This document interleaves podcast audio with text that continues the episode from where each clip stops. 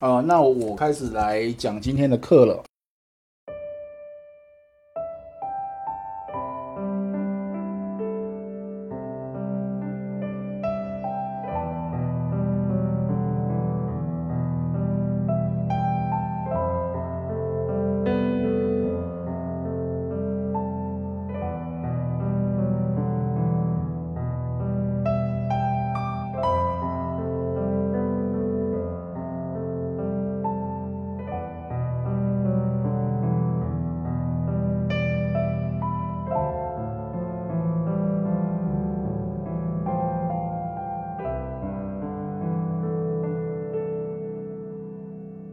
感谢各位抽时间来简单的聊一聊这些问题吧。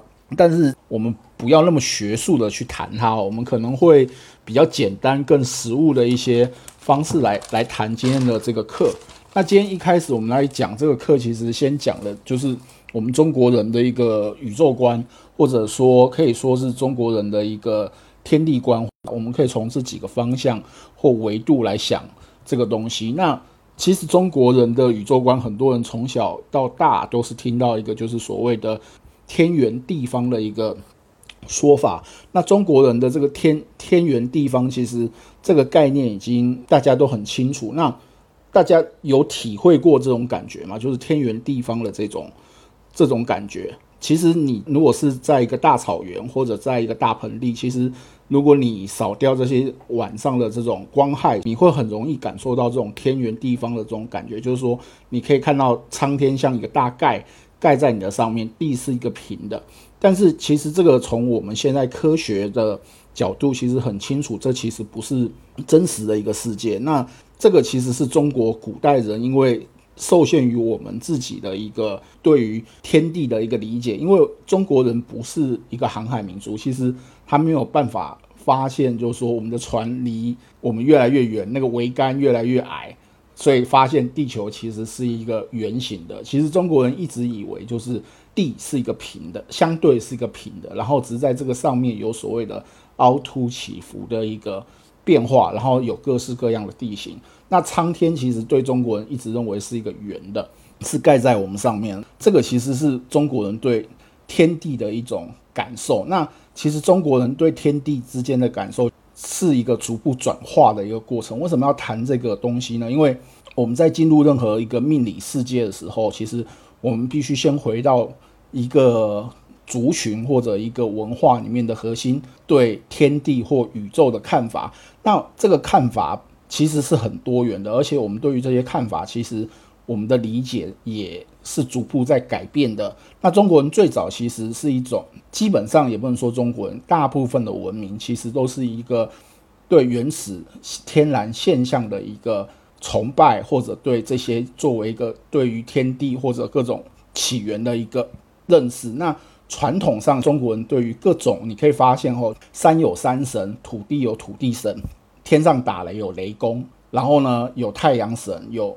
月亮神有各种的神，所以其实中国最早它是一种原始崇拜的一个民族。那在这个崇拜的过程中，其实我们会把它当做是一种比我们还要高级的一种能量体，或者我们称之为神。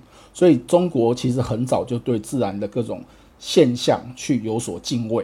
这个是我们现在在谈的这个东西是一个思想体系吼。那所以在中国人的原始的信仰，或者说原始的这种天地。就我们从小被教育的这个思想结构下，理论上是有这个一个体系的。但是这个体系很有趣，因为我我是台湾来的，然后呢，我也有认识香港的，然后我也有认识中国大陆的各位不同的人，在不同时代对于这种文化体系和思想体系认知完全不一样。就是它有一个很微妙的过程，就是说大陆的各位朋友们跟台湾对于这些系统。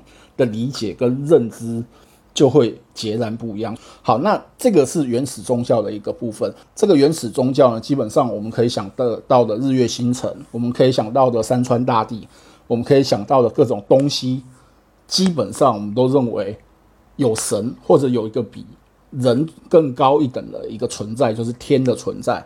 但是呢，在中国的这个思想体系里面，很有趣的是，我们进到春秋战国的时代。开始出现了一个道家的系统。那什么是道家？我们现在讲的这个道家这个系统，基本上就是在汉代才出现。那汉代的五斗米教其实最早就是道教的一个起源。然后在这里面呢，它给中国人最早的一个知识系统的一个体系是什么？就是他开始在谈一个东西，我们人跟自然的一个关系，就是说任何自然的事物，它都会有一个。自然的演变过程，那这个演变过程可能是四季，也可能是人自然老化的一个过程。但是呢，我们在讨论这个过程跟历程，或者我们叫做时间关系的时候，他认为这个就是所谓的道，就是一个自然法则。那在这个自然法则非常重要，就是说人基本上有一定的德行，然后遵守的这个道。人就可以过得很好，这个你们要清楚，这是道家给出来的一个命题，跟我们对于这个系统的一个想法，这个叫做道。接下来呢，那另外一个系统呢，就是在道的这个系统里面，它开始了有一个很重要的一个说法，叫做气，呃，有点像《星际大战》里面在讲的那个 force 这个东西，就是原力，就是说你任何的一个气的一个过程里面呢，人。像我们在讲算命的时候，他其实会一直讲一个东西，就是你最近气运不好，气运不好，所以就是你有没有能量气这个东西，那气这个东西就会决定你的运。运势。所以从原始宗教进来到现在的道家这个系统，它很有趣，它开始学术化了，它开始 modeling，就是模式化。那在这个模式化的过程中呢，它开始告诉你人是有。运势的起伏的，这跟你的气场、跟你的能量是有所关系的。所以，按照这种自然规律的一个顺应，就是你的顺应道的一个过程。这个是我们现在在谈命理里面一个很核心的概念，就是每个人他都会有自己的一个道。那这个道是什么呢？其实就是你的八字、你的命，就是你生下来的时间，它会产生一个体系。这个体系就是所谓的一个道，就是你一生的一个基础的点。那所以，我们后面会谈武术系统的三一命相谱的时候，记住我们现在讲的这个道，就是你出生的时候带来的一个先天的一个种子，你的一个气运的一个总结。那这个就是你一生的一个开始的一个轮回，就是从这个点开始讲。那会有上，也会有下。那按照道家的原原则，就是。你该倒霉你就该倒霉，该好运就该好运，但是这个会符合现代人的这种逻辑操作吗？其实这并不会。所以其实我们在想这个事情的时候，其实我们会想知道什么时候是走运，就是你的运势是好。当运势好的时候，其实你会更想的是顺势而为，往上更顺势向上去抬升。那当你做不好，那怎么办？那你就是只能在逆流中去忍住挡住。不让自己沉沦，这就跟原来的道的这个道理就不一样。他在我们现在人的哲学里面，就会去想很多的方式跟很多逻辑，去避免这个东西的一个发生。好，那这个是道。接下来更有趣了，就是到汉代以后，我们的那个中国人的思想里面开始融入了佛佛教。那有人会说，老师，这个我们谈命理这些有什么关系？其实是有很大关系的，就是传统中国的道家的那一套，它没有所谓的前世、来世、后世、因果、点点点这些东西，它讲的就是你这一辈子，你就这样顺应的自然的道理而生而活就可以了。但是出现了佛家的这个因果。这个逻辑，那因果是什么呢？就是一个轮回的概念，就说你这辈子为什么会遭遇到这些事，可能是你前辈子或者现在种下了一些因，才会得到这个果。但因果之间不一定是直接的绝对的关系。那这个其实对后面整个命理体系产生了一个很大的一个思想上，还有操作上，还有一些运用上的一个。逻辑上的改变。如果你去看最早最早的所有的这些命理的书，它只会去谈你自己的本身。但是在后越后面，汉代、宋代开始，他会开始来谈六亲。六亲就是所谓的，就已经是这种因果的概念了。因为没有爸爸就不会有你，没有妈妈也不会有你。那没有你的爷爷奶奶也不会有你。所以你可以看到，就是中国的这套命理系统的体系，它不是不变的，它是一个逐渐逐渐改变的一个历程。然后中国这套体系，它最大的特色就是它其实不断的在融合新的概念，然后呢有新的解释，还有新的这个东西。那我们现在在谈的这个是一个比较基础的理论。呃，如果我们把那个西方魔法世界的故事，像哈利波特来看的话，其实这个是一个顶层的设计和顶层的一个结构。各位可能要对这个有一定程度的一个认知或理解，否则。或者我们在谈一些事情的时候，你可能会有一点障碍，而且因为这个很有趣啦，就是各位都是在国内长大，其实国内的教育一直在谈一件事，就是唯物主义。那其实唯物跟唯心没有问题，只是论点的一个差异。但是当你的出发点不一样的时候，其实你可能就会卡住，因为你在别人的系统架构里面，他谈的可能是唯心，而不是唯物。那也有可能别人的系统是两者都要谈的，所以当你在学习一套新的理论和任何的一个文化体系的时候，我是建议一定是要去放下既有的成见，是采取一种叫做结构主义或者所谓的扎根理论吧。你一定是要重新进入到情境跟场场景中，重新去架构这个系统里面的一个逻辑关系。否则你不透过这种逻辑关系，其实你会看的东西会比较狭隘，这是我的一个建议啊。我们谈完这个大的顶顶层结构或我们所谓的架构之后，我们来往下谈一下下一个系统。现在这个状况里面，我们刚前面讲的这些道教、佛教，还有中国人的天地观念，其实到了现在，它更 miss 了，就是在现代这个体系里面，它又结合了科学，又结合了。我们刚刚讲的社会学各种的理论，你在看这个时候，其实我们就要更小心，用更宏观的角度来看。所以我才会一开始来来说，就是说中国人的整个我们现在在思考的这些东西，其实各位可能都要重新去要怎么用，我们要去想清楚它的一个逻辑，还有它的一个运用的一个方式吧，好不好？那这边就是一个开头，让各位进入这个一个我们叫做命理世界的一个起始篇吧。好吧，到后面呢，因为现在各种文化的冲击其实越来越多，其实你是很容易去学到各种的这一种我们所谓的什么藏传佛教啊，或者说东南亚很多小的这种小乘佛教，那其实这些里面它会有很多关于这一大套跟神秘学有关的东西。那这一大套的系统里面呢，其实。我们可以先有一些简单的认识，我会建议说，还是从易这个角度来看。但是易呢，这个东西可能各位要先有一个概念，就是我们谈的易到底是易经还是易学还是艺术？易经是大家知道那个周易的易经，那周易的这个易经呢，基本上它是我们可以说它是就是上古三大奇书之一啦。上古的三大奇书一本就是《黄帝内经》，其实更多讲的是一个。中医还有内在的一个体系，那另外一本就是《易经》，还有一本是《山海经》。那《山海经》有点像是那个野外描述或探险的一本杂书。那《易经》之所以厉害，是在于它其实是一个二元逻辑的一个体系。那它透过阴跟阳，就是阴爻跟阳爻。那阳爻在表达上就是一根长，然后阴爻就是两根短。其实大家平常也看到了，就是。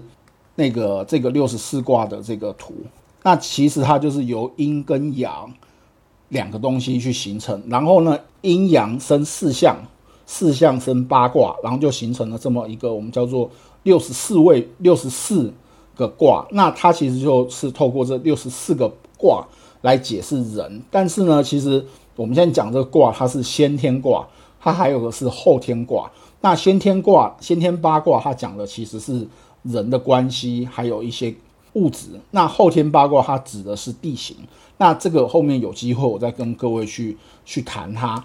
那我们现在讲的是易经的本身。那后面还有个易传，易传它其实是那个孔子写的那个十易。那这个我就不去多讲它。它其实是呃，就是他们对于易经自我的一个讲解。那我们在学习或者认识这套体系的时候，我建议各位可能。第一个大的核心概念是什么呢？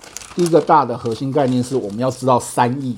什么是三义呢？三义就是不义、义、变义这三个东西。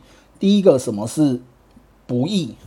就是呃，我们先来讲义是什么吧。为什么易经那个义这个东西，其实你去看这个字，它上面是个日嘛，下面是个物，但是你可以把那个物看成是一个月。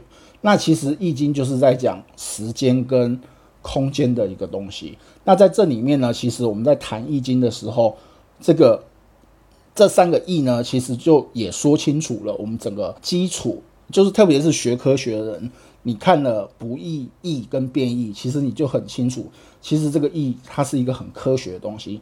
像不易，它基本上就是说这个东西是一个系统性的固定的函数，或者它是一个固定数，它是一个常数，它不会改变。就譬如说，我是我，你是你。这是一个基本的关系，但是你跟我之间产生的这个关系，它是一个会改变的。譬如说，现在我在讲课，我是这堂课的老师，但是我在另外一个环境，我跟你的关系就改变了，这就是一个变异。那异呢？它其实就是随时间规律而改变。那变异，它你可以视为它是随着另外一个 dimension，就是另外一个变数。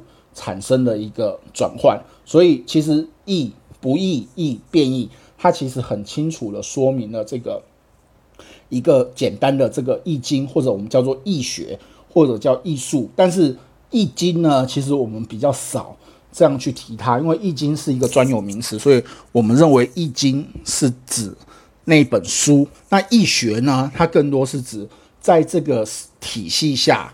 中国比较大的这个整体的一个，我们叫做一个思想体系，或者我们叫做一个术数操作体系。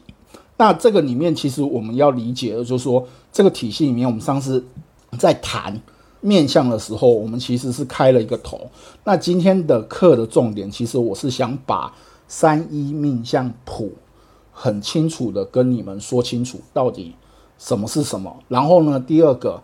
就是这门课，我还想再跟你们讲清楚一件事，就是各位在江湖走跳，就是在这个真实世界里面，其实你很容易遇到骗子或者各样我们叫做很神秘的神秘学事件，或者叫做在每个地方遇到一些很奇怪的一些事情。那在遇到这些事情的时候，其实我们要怎么去防备，或者我们要怎么去避免一些事情？我们先把所谓的武术，就是。五个比较大的一个范畴，把它讲清楚。那这个里面呢，我们就开始讲武术。那个武术呢，其实我们上次基本上有基本去讲一下。第一个是三，第二个是一，第三个是命，第四个是相，最后一个是谱。那我们后下半下半堂呢，我们就会来稍微看一下各位在真实世界里面遇到的一些问题，其实就跟命相谱会最常遇。遇到是有关的一些有趣的一些现象。好，那三的部分呢？基本上三它就是我们上上次谈过嘛。三其实你在旁边加个人，它就是一个修仙术。那这个修仙术呢，其实很多小说也在谈这个东西啦。基本上它就是透过一个精神或者身体上的锻炼，来达到自己身心灵更完善的一个地步的一种方法。那常规啦，在做这个所谓的。三术里面，它大概有几种？呃，一种我们可以简单把它想成就是养生。那这种养生呢，基本上它有很多的方式。有一种呢，就是所谓的我们要怎么说？这种养生呢，基本上就是一种炼丹的行为。那这个炼丹呢，它又分作天丹、人丹、地丹。那这个里面呢，其实很有趣啊，就是天丹主要就是静坐法，就是你主要透过静坐或者用各种的这种打坐的方式。那这种方式呢，在这个所谓的仙门里面，它又叫做足基，足基就是透过这些静坐去控制你的精气神、吐纳，还有身体的一些控制力。那这些方法呢，其实就晚近的科学，很多人也有做相关的论文，这我就不谈。但是，譬如说很多你知道，就是打坐其实是。很高效的一个睡眠方法，甚至它可以对你的休息效果可能甚至比睡眠还好。这其实已经是很多人把实验都实验出来了。那有一些武术啊、拳法啊这些也是。那还有一些就是所谓的像符箓这些方式，也是在修仙术里面会有的。这个修仙的这个方法啊，其实非常多，但是呢，这些方法其实，呃，在现代社会啦，其实有些东西很难操作，真的很难操作。譬如要你四十九天不吃饭或屁股，然后呢，你屁股的时候其实只喝露水，然后只在特定的时间吃一些植物，像这些其实是其中的一些方式，但是。这些方式到底符不符合现代人的一些生活方式，或者现代社会的这个状况？可能各位就要呃自己小心。而且修仙的这个三术，其实是很多会变成说是一种邪教在控制人的方法，所以各位要小心。然后我记得上次有同学是跟我谈过佛牌的东西，那个佛牌其实是。极端建议哈，千万别碰那个，碰了出事，基本上我也救不了你。那个那个很难整的。这个三术这个部分呢，其实我是建议各位要碰可以，就是基础的打坐啊，基础的这种屁股啊，或者打打太极拳啊，这些是可以的。但是比较属于有一些你看了你觉得很超乎寻常之外的，我就不建议你操作。譬如说要吃什么药丸啊。要吃什么？这些其实都不是很很好的一些东西。好，那医的部分呢，其实就是我们现在很清楚的理解的这个中医。那中医呢，它其实按中医基本上它就是用闻问问切诊的方式来诊断，那诊断你个人的疾病。那这里面其实常规的就是针灸、推拿、拔罐，这些是外用法。那内用法包含了吃各种的草药为主，还有。呃，不要觉那个吃素的同学不要觉得奇怪哦，吃那个中药里面其实有很多是动物药，就是像那个你在吃中药里面有一味药叫地龙，它其实就是蚯蚓，然后里面还有像有些药是那个蝙蝙蝠的大便，这些药它其实都是会被拿来入药，所以不要概念上就是说中医一定是吃素的啊，中医其实很多时候你吃的可能是矿物，或者你吃的是。动植物的动物，这个里面像水牛角，这些都是能入药的。所以，呃，中药的功效我就不多提。各位其实如果觉得没有用，那就真的没有用；觉得有用呢，会觉得很有用。因为其实中医有很多常规的治疗方法，在现在的国内其实可能会不太受待见，或者不太被拿来用。像放血，就是中医的放血疗法，其实。很多人都从现代的医学来看，它就是一个不科学、不文明的方法。它透过放血这种方式，因为西方曾经早年也是沉迷于放血疗法，但是中国的放血疗法跟西医的就截然不同。中医是放血点到为止，但是西医的放血疗法是直接拿针插到你的静脉去放血，那当然会死人啊。但中医的放血，它只是很浅层的表皮放放血，所以那个逻辑是不一样的。所以当你在用现在的这个概念去看中医，可能你会觉得中医是一个很很传统的东西，但是其实如果你学了一定程度的命理之后，你会发现中医其实它更像一个能量科学，它或能量医学，它其实用的这个系统和概念其实跟西医不是一个逻辑。对，那这个里面其实就要提到一个东西了，就是如果你们后面还想我继续讲课。讲一些比较深入的，譬如说，我们原来我们想开一个课，就是在谈那个八字的基本理论，就是讲我们叫十天干。那十天干这个东西，其实就是你后面命理在谈入门的一个最浅的一个东西。为什么呢？因为你所有的那个在谈命理，你就要学会看八字。那学会看八字，你就要学会分懂阴阳跟五行这两个概念。那我知道你们很多人是学城市规划，其实是冲着风水来的。但是风水跟八字两个，你少学一个，通常你就学不成。你只你想看，你要学会懂风水，你就要看听得懂八字里很多名词。这个是一个很吊诡的事情，就是 这个中国的体系里面有太多东西是相互牵扯的，它跟西方的这些科学的东西整体的科。框架跟架构不太一样，所以它会出现这个问题。好，那我们就进到命。我相信命可能也是你们比较 care、比较想知道的一个部分。那命这个东西，我们前面谈过，就是说我们中国的这个命都是以生年月日时作为一个核心体系。那这里面基本上有几个大系统，一个就是八字这个体系。八字这个体系基本上就是以你出生的年月时日时来看。呃，各位不要误会哦，其实中国用的是所谓的太阳历哦，在看八字的时候，他用的是那个太阳历的系统。然后呢，你在推紫微斗数的时候，你用的是太阴历，你用的是阴历的系统。所以这两个系统都很有趣，都会出现闰月。出现闰月的时候，其实就会发生测不准的状况。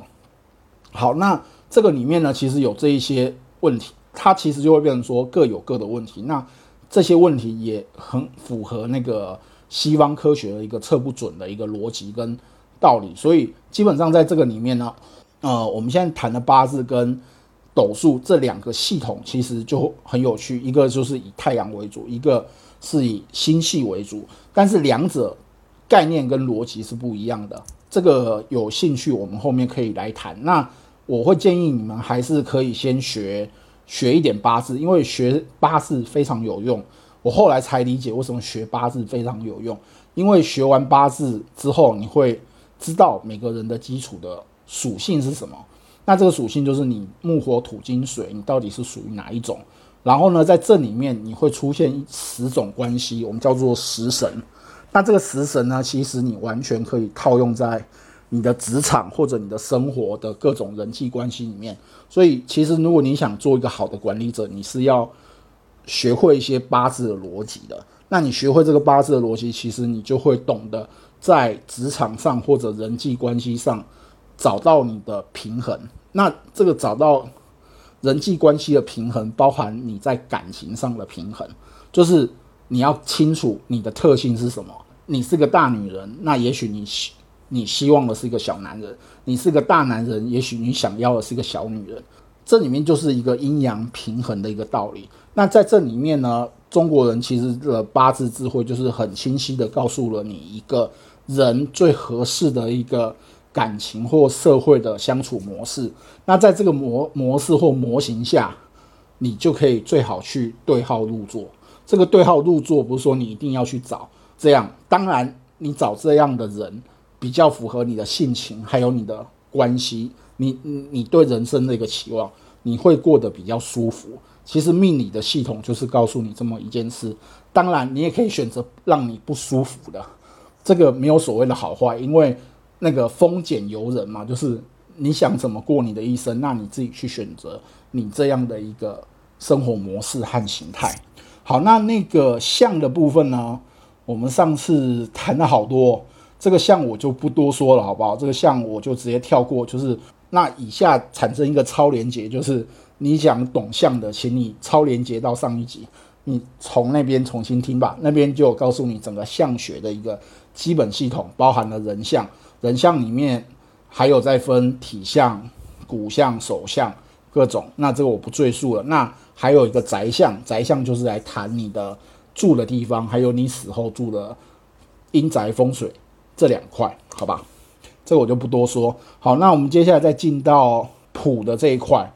各位志愿者，因为你们分享了所谓的你们的命理经验，所以我们今天呢，那个谱的部分呢，其实我发现你们在你们的命理经验绝大部分都是谱。那谱呢，基本上就是占卜，占卜。那基本上这个东西呢，它其实就是来解决一个你对一件事的判断和。可不可行？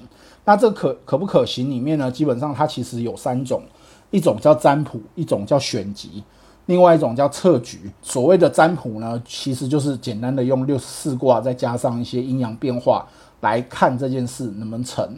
那选集呢，基本上我们可以这样说，就是今天你要结婚了，你想选个好日子，那我们要怎么去替你找一个好的时间跟好的地方做任何的事？这个就叫选集。